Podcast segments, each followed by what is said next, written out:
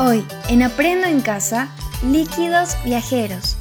Como sabemos, cuando queremos pasar un líquido de un recipiente a otro, solemos recurrir a una manguera. Lo que hacemos es poner uno de los extremos sumergido en el líquido hasta que llega al fondo, mientras que en el otro extremo generamos una succión. Esta succión disminuye la presión en el extremo de la manguera hacia el que queremos que vaya el líquido.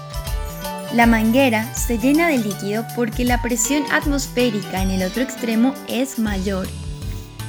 Una vez que se ha llenado la manguera y el líquido adquiere velocidad al fluir, sigue fluyendo hasta vaciar el primer recipiente.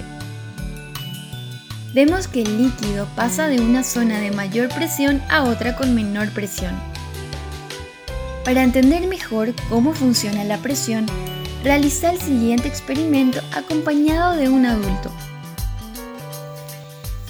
Podés usar dos recipientes. Cargamos uno de ellos con agua y lo ponemos en el suelo. El otro, vacío, lo ubicamos un poco más arriba, sobre una silla, por ejemplo.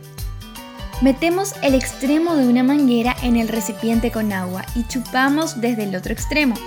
Cuando el agua empieza a subir, soltamos el extremo que habíamos chupado en el recipiente que está sobre la silla. Y vemos que el agua pasa desde el recipiente de abajo al que está más arriba.